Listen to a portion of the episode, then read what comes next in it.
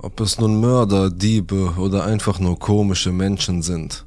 Wir können den Leuten nicht in den Kopf, sondern nur davor schauen. Immer wieder wurde uns eingebläut, bei fremden Menschen vorsichtig zu sein. Doch müssen wir wirklich bei jeder Interaktion mit einem Fremden davon ausgehen, dass er uns etwas Schlechtes will? Das werden wir bald herausfinden. Bei den folgenden Geschichten handelt es sich um wahre Erlebnisse, die Menschen auf Reddit zusammengetragen haben. Am Ende jeder Geschichte kannst du selber entscheiden, für wie plausibel du sie hältst und deine Meinung in die Kommentare schreiben. Fangen wir an. Der Keller.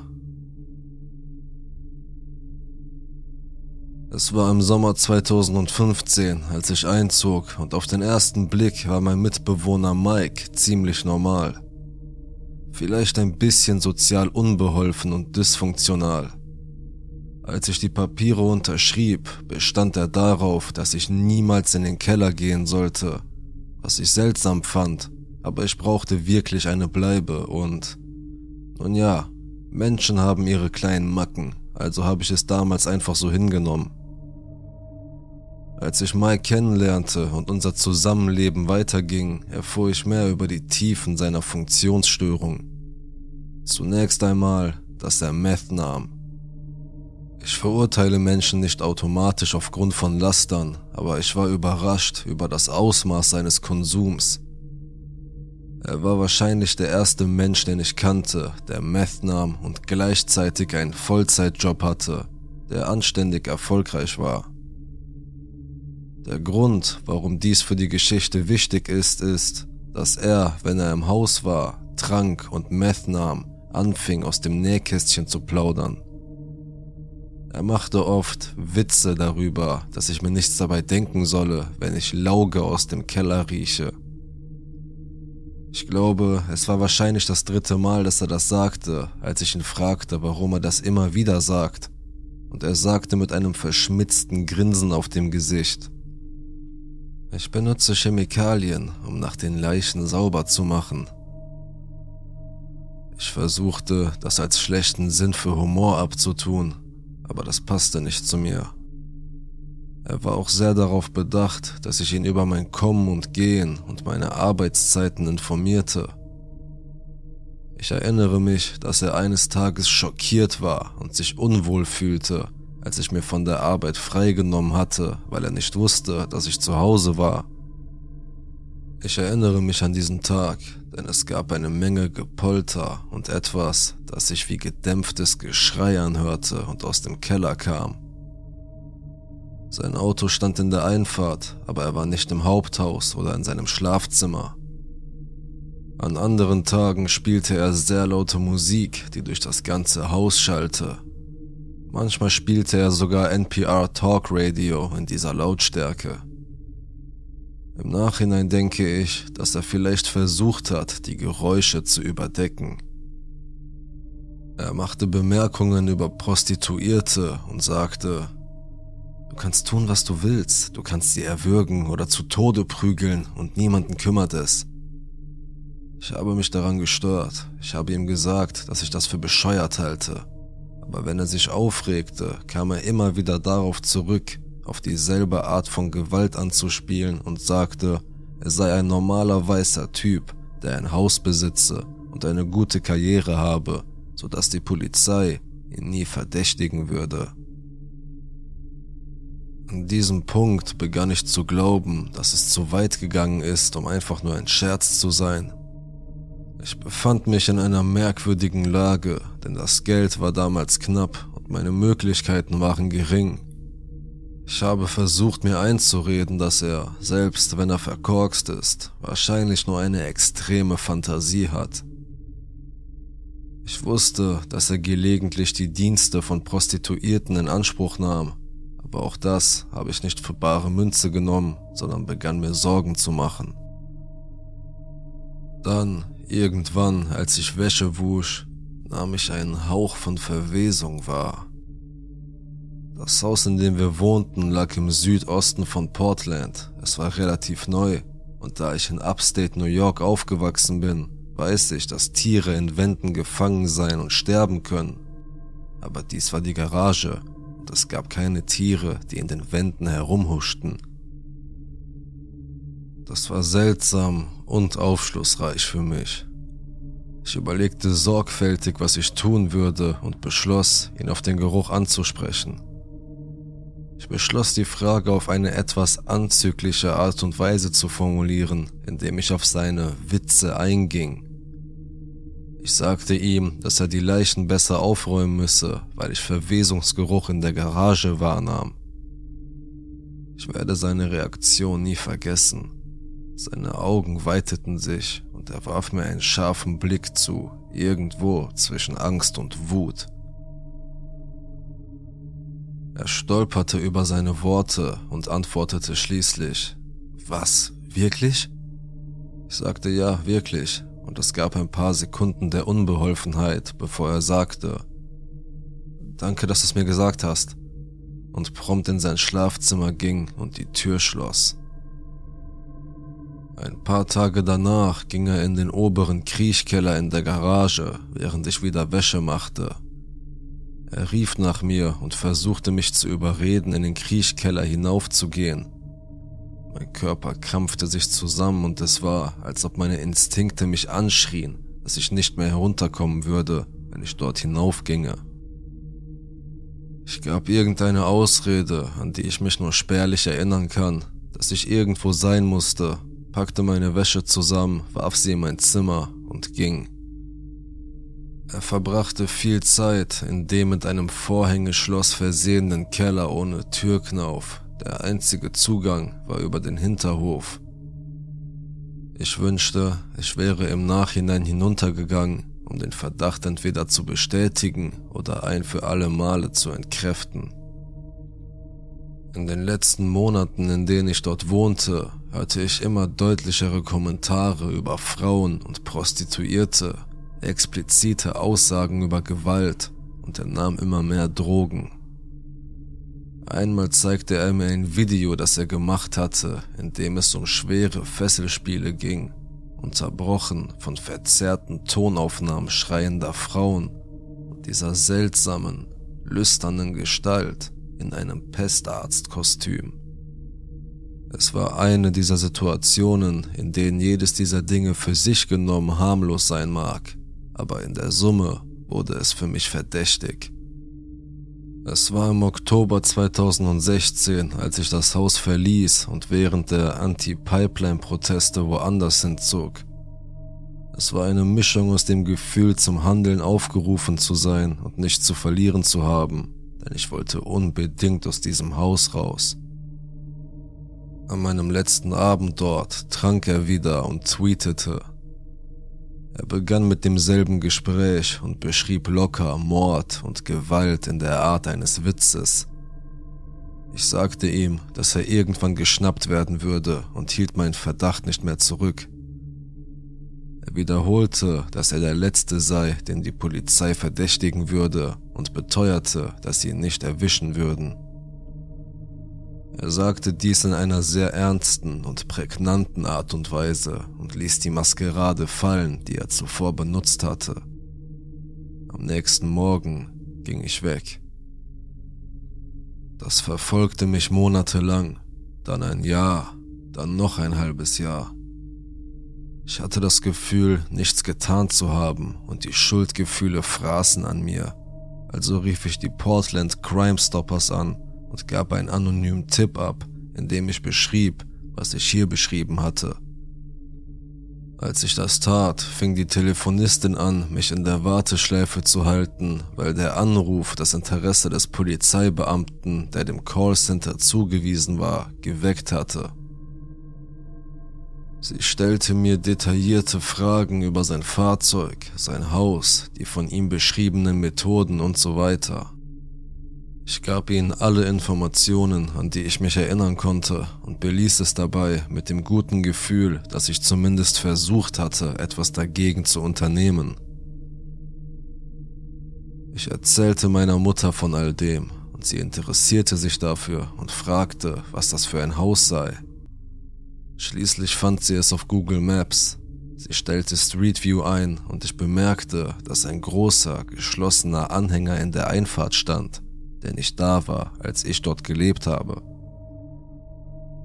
Ich kann mir keinen praktischen Grund dafür vorstellen, warum er da stand. Ich bezweifle, dass ich einen Schlussstrich ziehen kann oder dass sich mein Verdacht bestätigt, es sei denn, er wird endlich geschnappt und verhaftet und ich lese darüber. Ich bin in armen Verhältnissen aufgewachsen und habe viel mit dem einfachen Volk zu tun gehabt. Ich hatte schon mit vielen zwielichtigen Menschen zu tun, aber keiner von ihnen hat jemals den Eindruck hinterlassen, den Mike auf mich gemacht hat. Also, an meinen Mitbewohner, der vielleicht ein Serienmörder war, lass uns nie wieder treffen. Der Identitätsdieb. Ich kam eines Tages von der Arbeit nach Hause und loggte mich bei Facebook ein, um eine Nachricht von jemandem zu finden, den ich nicht kannte. Es ist zu lange her, um mich wortwörtlich an den Inhalt zu erinnern, aber es war in etwa so. Hey, ich weiß, dass du keine Ahnung hast, wer ich bin, aber ich versuche seit ein paar Tagen zu entscheiden, was ich tun soll und dachte mir, ich sollte dich wissen lassen, was los ist.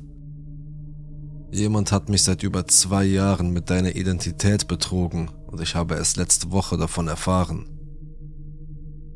Die Absenderin der E-Mail war offensichtlich ziemlich aufgewühlt und durchlebte verständlicherweise ein Wechselbad der Gefühle. Nach ihren Angaben hatte sie den Hochstapler vor etwas mehr als zwei Jahren online kennengelernt und die meiste Zeit hatten sie eine ziemlich intime Fernbeziehung geführt. Der Betrüger hatte eine Facebook-Seite eingerichtet und im Laufe der Zeit fast alle meine Fotos mit eigenen Bildunterschriften veröffentlicht. Dazu gehörte auch eine Menge Kunst, die ich gezeichnet hatte und für die er die Lorbeeren einheimste. Er erstellte gefälschte Profile für eine ganze Reihe meiner engen Familienangehörigen und Freunde, damit er die Fotos von sich selbst kommentieren konnte um das Profil echt erscheinen zu lassen. Das Lustigste für mich war, dass obwohl sich die meisten Dinge in meinem wirklichen Leben in diesem gefälschten Profil wiederzuspiegeln schienen, ich stattdessen als trans dargestellt wurde. Ich denke, der Hauptgrund dafür war, dass der Absender der E-Mail und der Hochstapler tatsächlich miteinander telefonierten als der Hochstapler sich am Ende als Frau entpuppte, brauchte sie daher einen Grund, um ihre weiblicher klingende Stimme zu rechtfertigen. Die Absenderin der E-Mail war zu Recht sowohl wütend als auch verängstigt. Sie fing an, mir eine Menge Fragen über mein Leben zu stellen, aber mit Formulierungen wie Heißt deine Schwester? Und warst du auf der High School? Einige dieser Fragen waren eindeutig Informationen, die jeder bei einem kurzen Blick auf mein Profil herausfinden konnte. Aber dann fragte sie, ist deine beste Freundin? Das kam mir seltsam vor, denn obwohl diese Person meine engste Freundin ist und ich mit ihr die meiste Zeit verbringe, haben wir kaum gemeinsame Facebook-Fotos und die meisten sind von vor langer Zeit. Dann fragte sie, wurdest du adoptiert und heißen deine Halbgeschwister. Damit war die Sache für mich erledigt, denn ich wusste ganz genau, dass ich nie im Internet gepostet hatte, dass ich adoptiert bin. Der Absender der E-Mail hatte bereits eine Ahnung, dass diese Person mich im wirklichen Leben gekannt hatte, aber das bestätigte es mir. Der Absender der E-Mail hatte sich mit mir in Verbindung gesetzt, kurz nachdem er die Betrügerin zum ersten Mal konfrontiert hatte. Ich schätze, dass sie nach zwei Jahren endlich misstrauisch geworden war, weil sie sich nicht zu erkennen gab. Ich habe keine Ahnung, warum es so lange gedauert hat, bis sie herausgefunden hat, dass sie ausgetrickst wurde. Aber ich bin froh, dass sie schließlich beschlossen hat, ein Ultimatum zu stellen. Zeig dein Gesicht oder ich trenne mich von dir. Ich bin mir ziemlich sicher, dass dies der Punkt war, an dem die Betrügerin zugab, ein Catfish zu sein und dass sie die Identität von jemandem benutzt hatte, in den sie in der Highschool verknallt war, bevor sie auflegte. Man gab mir die URL, damit ich mir das Profil selbst ansehen konnte, das etwa zwei Tage lang zu sehen war, bevor es wieder gelöscht wurde. Es war auf jeden Fall sehr bizarr. Die Betrügerin hatte mehr gepostet als ich jemals auf Facebook und es sah wirklich so aus, als hätte sie online ein ziemlich verwickeltes Doppelleben als ich geführt. Für fast jeden, mit dem ich auf meinem echten Profil Fotos gepostet hatte, erstellte sie daraufhin ein eigenes, gefälschtes Profil, das so viel Inhalt hatte, dass es wirklich überzeugend wirkte. Einige dieser Profile schienen auch ihre eigenen, echten Freunde zu haben, und ich fragte mich, ob einige von ihnen benutzt wurden, um noch mehr Betrug beim Online-Dating zu ermöglichen. Auf jeden Fall war es schockierend, wie viel Zeit diese Person damit verbracht hatte, die Online-Präsenz ihres alter Egos zu erstellen. Während der ganzen Zeit hat die Absenderin der E-Mail mein echtes Profil durchgesehen. Nach einer Weile schickte sie mir eine Nachricht, in der sie fragte, Hast du diese Fotos gemacht? und zeigte mir ein Schwarz-Weiß-Foto von einer Scheune oder so. Das hatte ich nicht. Was seltsam war, da alles andere auf dem gefälschten Profil von mir stammte und sie die Diskrepanz bemerkt hatte. Wir versuchten beide eine umgekehrte Bildersuche durchzuführen, ohne Erfolg. Dann, durch einen Geniestreich, dachte sie daran, die gefälschte Nummer, die die Betrügerin in das Facebook-Profil geschrieben hatte, zu suchen. Eine Google-Suche ergab einen Festnetzanschluss, der zur Heimatadresse eines Mädchens gehörte, mit dem ich zur Highschool gegangen war. Mein echtes Ich war auf Facebook mit dem Profil der Betrügerin befreundet, also haben wir beide herumgeschnüffelt und das Foto gefunden, von dem sie behauptet hatte, es sei von mir gemacht worden. Damit war für mich klar, dass es sich um die Betrügerin handelte. Ich überlegte eine Weile, ob ich ihr eine Nachricht schicken sollte, entschied aber, dass das wahrscheinlich zu nichts Gutem führen würde. Ich habe ein paar Mal mit dem Absender der E-Mail gesprochen, um mich ein wenig zu entspannen, aber eigentlich wollte ich mich nur von der Situation distanzieren und hatte auch einen Verdacht bezüglich des Absenders. Ich dachte mir, dass es vielleicht ein letzter Versuch eines Betrügers war, mit mir zu reden aber als alles vorbei war, schien der Absender auch alles hinter sich lassen zu wollen, also vielleicht auch nicht. Wie auch immer, es war eine wirklich seltsame Erfahrung. Ich fühlte mich hauptsächlich verängstigt und verletzt, aber ich schätze, ein kleiner Teil von mir fühlte sich dadurch geschmeichelt. Ich hatte eine Menge gemischter Gefühle. Das Seltsamste für mich ist, dass ich eine sehr zugängliche Person bin und definitiv bereit gewesen wäre, zu reden und wahrscheinlich Freunde zu werden, wenn diese Person mich stattdessen einfach angesprochen hätte. Obwohl ich immer noch nicht sicher bin, ob dies aus einer Besessenheit für mich heraus geschah oder ob diese Person der Meinung war, dass ich nur ein passendes Bild war, um diese fabrizierte Persona darauf aufzubauen. Ich erinnere mich daran, dass ich während der Highschool vielleicht zweimal mit ihr gesprochen habe und wirklich keine sehr gute Vorstellung davon hatte, wer sie war, außer einem ruhigen Hipster-Mädchen.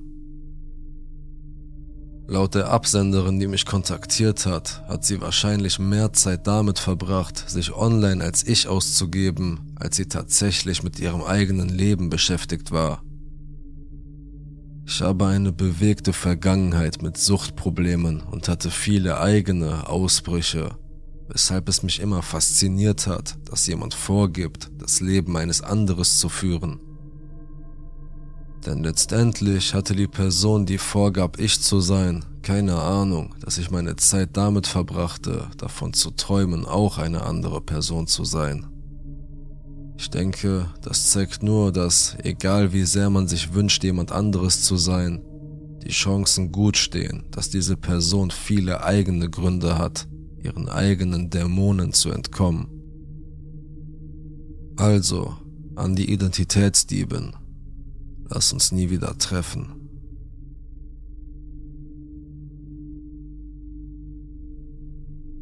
Johnny Ich wuchs in einem ziemlich strengen, aber liebevollen christlichen Haushalt in einer Gegend im Bibelgürtel der USA auf.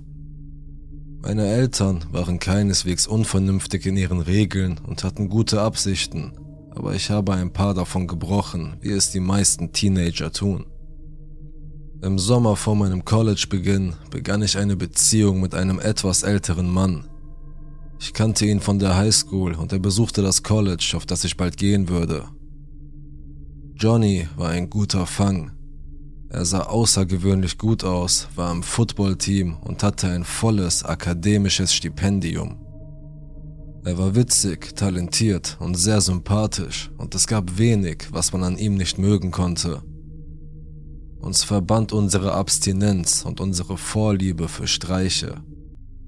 Das Beste daran war, dass er eine eigene Wohnung an der Hochschule hatte, die vier Autostunden von meinem Elternhaus entfernt war. Ich konnte mich leicht dorthin schleichen, unter dem Vorwand, einen meiner anderen Freunde zu besuchen oder die Nacht bei einer Freundin zu verbringen. Meine Eltern brauchten nicht einmal zu wissen, dass ich einen Freund hatte. Jetzt war ich gerade 18 geworden und genoss meine rebellische Ader und meine neu gewonnene Freiheit. Aber ich lebte immer noch gerne unter der Aufsicht und nach den Regeln meiner Eltern. Sie haben mich immer ermutigt, frei zu denken und letztlich meine eigene Moral und meine eigenen Werte zu finden. Und am Ende war ich ihnen sehr ähnlich weil sie wirklich so großartig sind. Meine Mutter hat mich in weiser Voraussicht dazu ermutigt, nicht einfach mit irgendjemandem zu schlafen, und das war etwas, an das ich mich ziemlich stark gehalten habe. Ich hatte zwar keine Skrupel, bei meinem Freund zu übernachten, aber ich wollte auf keinen Fall was mit ihm haben. Er nahm es ziemlich gut auf und schien meine Entscheidung zu respektieren. In einer Woche, mitten im Sommer, hatte ich drei Tage hintereinander frei. Eine Fahrt zu Johnny war angesagt und ich begann meine Reise früh am Morgen. Er freute sich, mich zu sehen und wir hatten einen tollen Tag. Nerf Gun Wars, Stephen King lesen, rumknutschen. Wir gingen zum Abendessen aus und kehrten für eine Nacht voller Blödsinn zurück. Zumindest dachte ich das. Als Johnny seine Wohnung betrat, holte er eine Schachtel mit Kondomen hervor. Er hatte das schon einmal versucht, also war ich nicht beunruhigt und sagte ihm unmissverständlich, dass das nicht passieren würde. Die Ereignisse, die sich nach dieser scheinbar unbedeutenden Interaktion abspielten, verfolgen mich noch heute. Johnnys Lächeln verschwand und seine Augen wurden kalt, beängstigend kalt. Ich saß an seinem Esszimmertisch mit dem Rücken zur Wand. Er stand am anderen Ende des kleinen Tisches. Du machst mich krank. Ich hab genug von dir. Du spielst mit mir. Alles, was du tust, ist mit mir zu spielen. Wir waren Schelme und sarkastisch in jeder Hinsicht. Obwohl mir seine Miene eine Gänsehaut bereitete, wusste ich, dass er nur einen Scherz machte. Immerhin kannte ich Johnny schon seit Jahren. Ich habe lang darüber nachgedacht und du bist tot. Ich werde das nicht mehr tun. Du machst mich so krank. Ich hasse dich und du bist tot. Er war beunruhigend ruhig und seine Stimme verriet einen leichten Hauch von Wut, den ich noch nie zuvor gehört hatte. Ich bemerkte, wie er die Fäuste ballte und wie sich die Adern in seinen Armen abzeichneten. Zum ersten Mal in unserer gesamten Beziehung fühlte ich mich bei ihm unsicher. Er hielt meinem Blick stand, ohne zu blinzeln. Seine Wohnung im zweiten Stock lag auf dem Campus. Es war Sommer. Ich hatte sonst niemanden in dem Gebäude gesehen, keine anderen Autos auf dem Parkplatz. Selbst wenn ich an ihm vorbeikäme, was ich nicht konnte, blieben mir nur zwei Möglichkeiten die Balkontür aufzuschließen und zu springen oder 15 Meter den Flur hinunter zur verriegelten Eingangstür zu rennen, die sich nach innen öffnete und eine Treppe hinunter zu gehen. Beide Szenarien führten zu einem leeren Parkplatz. Ich musste zu meinem Auto gelangen oder in den nahegelegenen Wald rennen. Obwohl ich sportlich war, hatte ich körperlich keine Chance gegen ihn. Ich konzentrierte mich auf ihn. Eine Hälfte von mir wusste, dass er nur scherzte. Das musste er auch. Er würde jeden Moment in Gelächter ausbrechen und wir würden zu unserem schönen Tag zurückkehren. Er redete weiter. Ich kann nicht wiederholen, was er sagte. Es war zu anschaulich und zu spezifisch für hier, um es in einem öffentlichen Forum niederzuschreiben. Er beschrieb den Übergriff, den er mit mir vorhatte.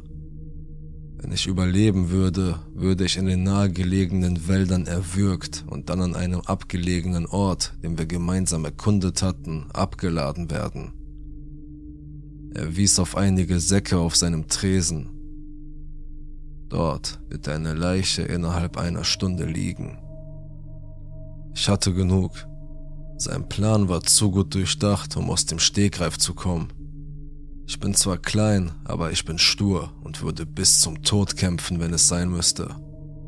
Außerdem kann ich ein böses Gesicht machen, wenn ich es brauche. Als ich an der Reihe war, hielt ich seinen Blick mit all der Wildheit fest, die ich aufbringen konnte, stand auf und sagte das Erste, was mir einfiel. Ich bin immer noch stolz auf die unerschütterliche Ruhe, die ich ausstrahlte. Innerlich flehte ich Gott an, mich nicht sterben zu lassen. Du bist wirklich witzig. Für eine Sekunde hätte ich dir fast geglaubt. Es hätte sowieso nicht funktioniert, denn was ich dir sagen wollte, bevor das alles passiert ist, ist, dass mein Dad mich gebeten hat, heute Abend nach Hause zu kommen. Er braucht gleich morgen früh Hilfe mit dem Garten für Mams Geburtstag, weil mein Bruder sich den Rücken verletzt hat und ich habe ihm gesagt, dass ich ihn anrufe, sobald ich unterwegs bin. Es war eine Lüge und keine besonders gute, aber sie war überzeugend. Ich hielt ihm mein Telefon vor die Nase und sagte ihm, er könne meinem Vater erklären, warum ich heute Abend nicht nach Hause käme, wenn er wolle, dass ich bleibe. Johnnys Mund stand offen, als er mich anstarrte. Ich hab nur einen Scherz gemacht, murmelte er, die Fäuste immer noch geballt. Man sieht sich, zwitscherte ich und drängte mich an ihm vorbei. Mein Glücksspiel hatte sich ausgezahlt. Ich schnappte mir meine Handtasche und schlurfte den Flur entlang. Ich spürte seine Augen, die mich durchbohrten, und die elektrische Energie im Raum, während ich mich innerlich anschrie, mich langsam zu bewegen. Die Tür wurde entriegelt, ich ging hinaus und kämpfte gegen den Drang an, die Treppe hinunter zu rennen. Ich war zu weit von meinem Auto entfernt. Wenn er mich verfolgte, würde er mich kriegen. Ich durfte nicht verängstigt wirken. Ich ging die gesamte Länge des Parkplatzes entlang bis zu dem Wald, in dem er mich ermorden wollte. Ich wusste, dass er mich die ganze Zeit beobachtete. Ich konnte spüren, wie seine Augen jede meiner Bewegungen verfolgten. Als ich an seiner Wohnung vorbeifuhr, sah ich seinen Schatten im Balkonfenster. Ich winkte, er starrte. Ich fuhr ein paar Meilen bis zum nächsten Walmart. Es war erst 8 Uhr und die Sonne begann gerade unterzugehen. Auf dem Parkplatz tummelten sich Menschen, die nicht wussten, was ich gerade durchgemacht hatte. Ich ließ mich auf mein Lenkrad fallen, brach zusammen und heulte mir die Augen aus. Dann fuhr ich die vier Stunden zurück nach Hause. Dummerweise wusste ich nicht, wie ich das Geschehene verarbeiten sollte und verdrängte es in die Tiefen meines Geistes. Die nächsten Jahre verbrachte ich damit, Johnny aus dem Weg zu gehen. Die wenigen Male, die ich darüber nachdachte, machte ich mir Vorwürfe, weil ich so naiv war. Vier Jahre später erzählte ich es schließlich meiner Mutter konnte es verarbeiten. Also, möglicher Mörder-Ex-Freund, der jetzt glücklicherweise 10.000 Meilen von mir entfernt lebt. Lass uns nie wieder treffen. Wir entkamen mit unserem Leben. Ich kam im Alter von 13 Jahren mit meiner Mutter aus Serbien her. Mein älterer Bruder, der 15 Jahre älter war als ich, hatte ein paar Jahre in Amerika gelebt und sagte, wir sollen kommen. Meine Mutter würde nicht bleiben, obwohl mir das damals noch nicht bewusst war. Jedenfalls landeten wir in New York City und der Plan war, dass mein Bruder uns abholen würde. Meine Nichte beschloss jedoch, früher zu kommen und bei der Frau meines Bruders setzten kurz vor unserer Landung die Wehen ein.